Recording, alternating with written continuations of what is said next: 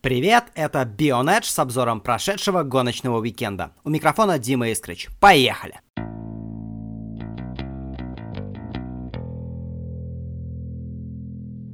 Иногда вот смотришь на расписание гонок в выходные и понимаешь, что можно будет отдохнуть. Ну, во всяком случае, так казалось перед этими, ведь по сравнению с последними неделями, этот уикенд выдался менее насыщенным, но точно не менее интересным. Хотя и утверждение про насыщенность достаточно спорное, ну ладно, давайте разбираться. Начнем с событий на Норрис Ринге. Это такая уличная гоночная трасса, открытая в 47 году. На этих выходных там прошел четвертый этап ДТМ вместе с его гонкой поддержки W Series.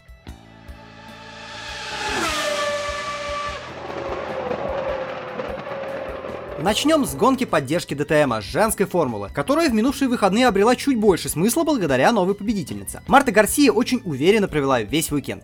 И Поул, и уверенный старт, и ведение гонки, все как надо. А вот лидирующая в чемпионате Джейми Чедвик, хоть и была на старте второй, двинулась с места не так уверенно, как испанка. Собственно, на старте удержать позицию удалось, но вот первый круг она закончила уже третий. Главная ее соперница в личном зачете Бейтский Виссер вырвалась вперед. Но до борьбы за победу у нее дело не дошло, голландка осталась второй. Чедвик же могла расстаться и с третьим местом, но Фабин Вольвен так и не смогла провести удачный маневр в борьбе за подиум и сама попала под атаки Эмми Киммеляйнен. Шикарного результата могла добиться Госер Дес, даже со сломанным передним крылом она ехала в топ-5. Но у судей были основания считать, что ехать на подбитой машине дальше это как-то небезопасно, крыло заставили поменять, после чего бороться за что-либо было уже невозможно. К тому же польская пилотесса превысила скорость на питлейн и была снова на него за это отправлена. Девушки наконец-то смогли обойтись без появления машины безопасности. Но вот без инцидентов, не, не в этот раз. Аварию Аварию спровоцировала Сара Мур, ошибка в шпильке, и она уже летит в Ши Холбрук. За свою ошибку Сара поплатилась, это был сход, но и для Холбрук гонка продолжилась только технически. Новая победительница это само по себе уже хорошо. Но теперь еще и борьба в чемпионате теоретически может быть не между двумя, а между тремя гонщицами. Гарсия отстает от Чедвик на 23 очка, и в случае, например, одного схода у британки тоже сможет претендовать на титул. Хотя у Бейтский Виссер с 10-очковым отставанием шансов поболее будет.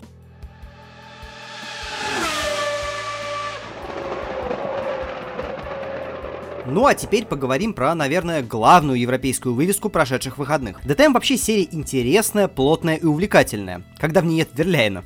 Забегая вперед, скажу, что в субботней квалификации 17 из 18 пилотов побили рекорд трассы, установленный два года назад. Представьте, если бы такая плотность была, например, в Формуле 1. А первые 7 результатов уложились в секунду. Круто. Выиграл квалификацию представитель Апт, ну и, конечно же, Audi Ника Мюллер. Вообще сезон складывается для него успешно. Мы уже рассказывали, что в Мизано он одержал вторую победу в карьере. И вот уже на Норрис-ринге второй пол в карьере. Хороший результат. Главный конкурент Мюллера в борьбе за вторую строчку в чемпионате Филипп Энг стал вторым по итогам квалификации, уступив победителю 75 тысячных. Третьим и четвертым стали Лаик Дюваль и Бруно Спенглер. Не самую уверенную квалификацию провел лидер чемпионата Рене Раст, лишь пятая строчка. Но не полными гонки выигрываются, да, конечно, первое стартовое место повышает шансы, но это ДТМ, и люди тут умеют обгонять, и здесь вообще можно обгонять. Субботнюю гонку выиграл Рене Раст, при этом самой большой сложностью для него было даже не пятое стартовое место, а, видимо, собственные нервы. Он практически заглох на старте и, естественно, пропустил всех, и в первый поворот вошел последним. Логичный вопрос, а что дальше могло пойти так? Но чемпион 2017 года собрал мысли в кучу и провел шикарную гонку. Терять было нечего, значит пора менять тактику и надеяться на чудо. Раз совершает ранний пидстоп на первых кругах гонки. Осталось проявить немного терпения и весь свой гоночный талант. После вылета Пьетро Фитипальди на трассе появился автомобиль безопасности. Это помогло всем, кто выбрал тактику раннего пидстопа, отыграть отставание от лидеров. Отрывы стали минимальными, но половина пилотона уже выполнила обязательную остановку, а лидеры еще не заезжали. Но не думайте, что Расту просто повезло. Не стоит сравнивать его результат только с лидировавшим Мюллером, Спенгером и Энгом. Более корректно будет сравнить со всеми, кто совершил пит-стоп до safety car а.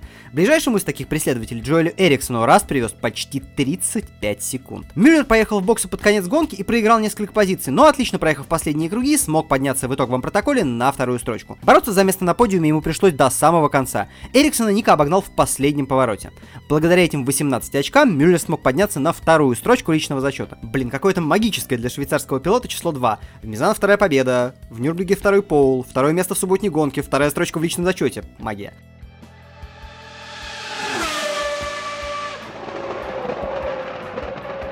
Сказал я на свою голову про плотные результаты в ДТМе. Так вот, в воскресенье они были сверхплотными. Ну, в квалификации точно. Выиграл ее Рена раз, но у меня язык не повернется сказать, что с легкостью.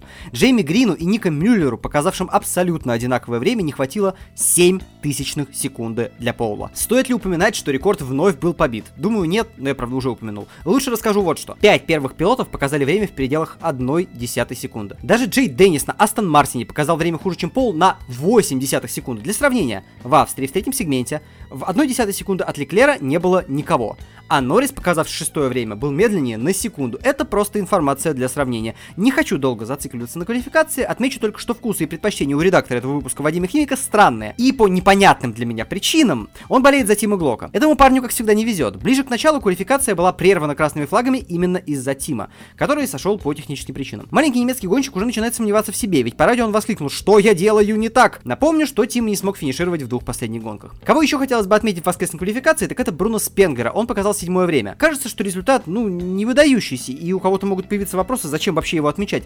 А я просто хочу, чтобы вы зафиксировали в голове его седьмую стартовую строчку. Грина и Рокенфеллера наказали на 5 позиций на старте. В итоге Бруно стартовал с пятого места. Благодаря хорошему старту уже на прямой к первому повороту, если это можно назвать прямой, он обошел Энга и входил в первый поворот канадец четвертым. В этот момент я прервусь, чтобы потом мне не написали гневных комментариев. Да, я видел схему трассы.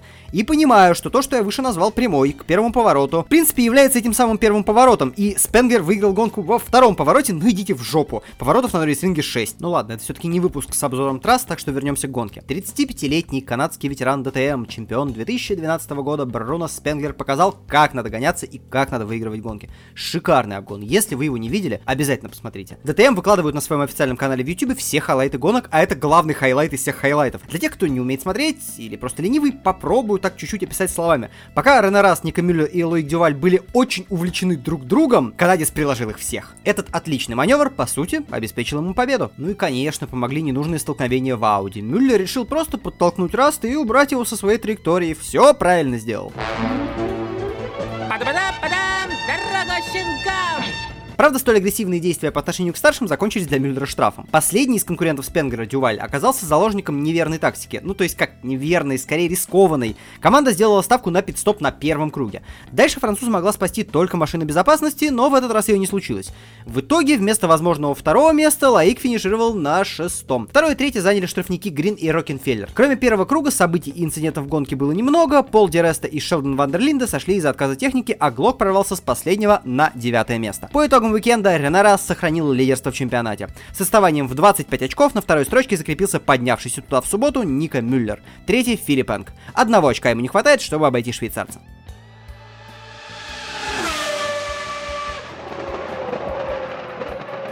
Также на этих выходных в Португалии на городской трассе Вилла Реал прошел очередной этап Кубка мира WTCR. Про субботнюю гонку рассказать особо нечего. Норберт Михелес стартовал с пола и с легкостью, пролидировав всю гонку, одержал победу. Набранные очки помогли ему сократить отставание от лидера личного зачета. После субботней гонки аргентинец Эстебан Геррери опережал венгерского пилота всего на 15 очков против 49, которые были перед началом этапа. К слову, Михелес, который выиграл гонку, выиграл ее за рулем Hyundai i30N. Гонка вообще могла закончиться победным дублем Hyundai, но Фарфус как был посредственностью в далеком 2013, так им и остался. И по ходу гонки уступил вторую строчку итогового протокола французу Яну Эрлаше. Вторую гонку уикенда выиграл Микель Аскона. Испанец провел отличную гонку с точки зрения и скорости, и тактики. Есть в этих турингах странные извращения, непонятные обычным Формулу-1 обывателям. Вот скажите мне, знаете ли вы, что такое Джокер Лэп? Если не знаете, значит, скорее всего, смотрите только открытые колеса. А в мире так много съедобных вещей, кроме кактусов, дорогие мои мыши. Так вот, Джокер Лэп это классная штука, которая добавляет интересную переменную стратегию. Каждый гонщик за всю дистанцию гонки должен один раз заехать на удлиненный круг. Ну, то есть, помимо обычной конфигурации трассы, есть еще и удлиненная. И однажды за гонку в любое время гонщик должен проехать один круг по удлиненной. Это можно сделать в самом начале в толпе, а можно попробовать оторваться от соперников и заскочить на этот круг в концовке гонки в гордом одиночестве. Это добавляет разнообразие стратегий, и если вам кажется, что это ерунда какая-то, подумайте вот о чем. По сути, это просто альтернатива одному обязательному пидстопу, так что не ворчите. Вернемся в Португалию. Аскона стартовал вторым и почти сразу отправился на Джокер Лэп. В течение дистанции успел догнать Мат Цинхуа, который еще не проезжал дополнительную дистанцию, и, соответственно, когда китаец отправился на обязательный Джокер Лэп, Аскона вышел в лидеры и финишировал первым. Третьим во второй гонке стал Геррери и увеличил отрыв от Михелеса в личном зачете. Венгр вообще очень плохо провел этап. Ошибки и неудачи квалификации, старт 16 места, затем еще неудачи в самой гонке исход. Третьей гонке уикенда победу праздновал Тиаго Монтейро. Он возглавил гонку после того, как у стартовавшего с Поула Аттила Таши возникли технические проблемы. Лидер чемпионата столкнулся с Кацбургом и сошел. Михелес финишировал в десятом. По сумме всего уикенда венгерец, конечно, смог сократить отрыв, но в основном это за счет субботней гонки. До следующего этапа далеко, он пройдет только в сентябре. Посмотрим, чем закончится противостояние в этом чемпионате.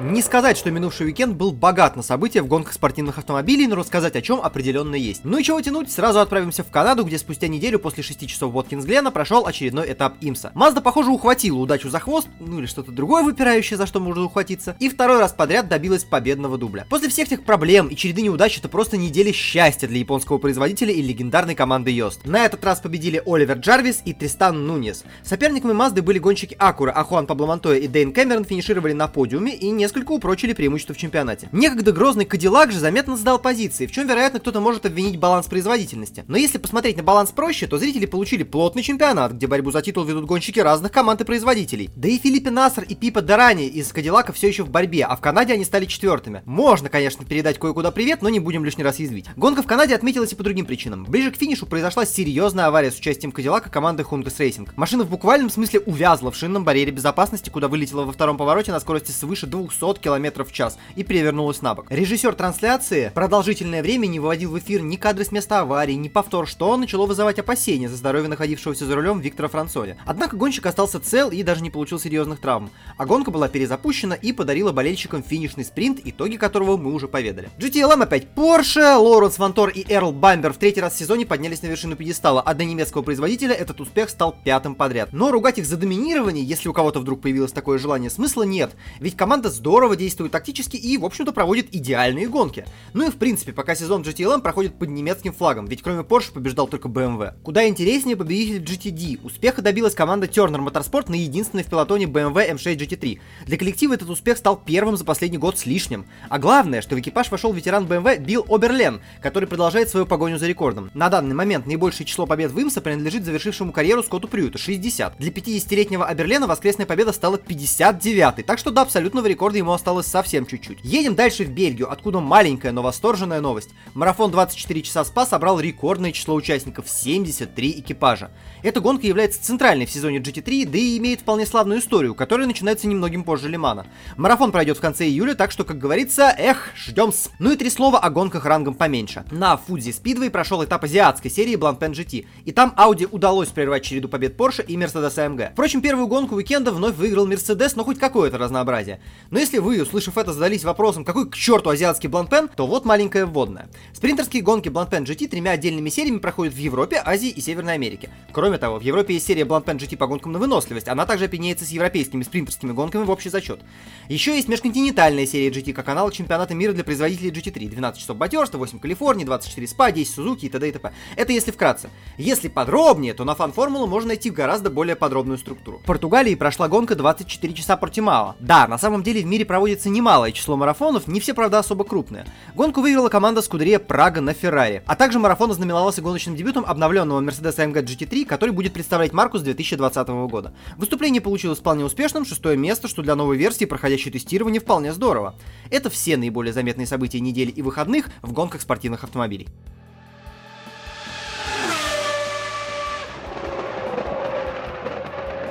Наскаровским делам. Что может быть непредсказуемее, чем гонка в Дейтоне? Пожалуй, только плохие погодные условия. Именно погода внесла сумятицу в распределение победителей гонки Кубка и косвенно повлияла на выявление победителя в Xfinity Series. Но во втором национальном дивизионе было немного меньше сумбура. Тем не менее, 5 завалов, произошедших в гонке Xfinity, серьезно изменили картину происходящего.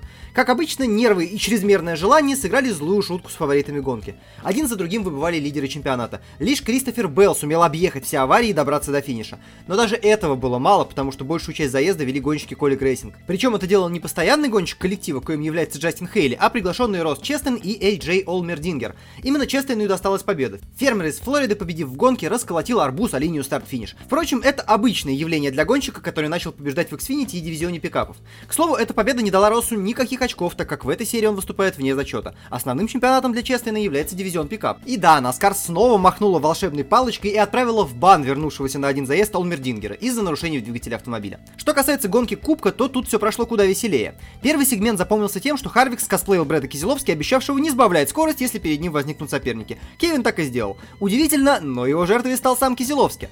Показательно зацепил еще пару гонщиков, но все веселье было впереди. В третьем сегменте Остин Дилл решил, что пора вырываться на оперативный простор. Но он нашел противодействующую силу в лице Клинта Бойера, которому также нужна была победа. Клинт стал смещаться на внутреннюю траекторию, но Дилан решил, что он будет там первым. В итоге оба гонщика сцепились между собой и устроили грандиозный завал. Пострадавших было так много, что в лидерах оказались андердоги, но судьба им была побеждать, если бы гонка возобновилась. Об этом говорило все, но руководство серии приняло решение после пидстопов сильнейших гонщиков, что молнии сверкают слишком близко к автодрому, поэтому гонку стоит прекратить. В таких условиях победу одержал Джастин Хейли, забивший на пидстоп и оставшийся на старых покрышках. Как выяснилось, ничего менять ему уже не нужно было, и гонщик одержал первую свою победу уже в третьей гонке. Удивительно и то, что Хейли выступает в Xfinity, а в Кубке он имеет контракт партаймера и очков не набирает. Таким образом, погода подарила нам неожиданного победителя, который упустил победу на этой трассе год назад. В прошлом сезоне Джастин пересек двойную сплошную в гонке Xfinity, и его победу аннулировали. Вот так судьба возвращает долги.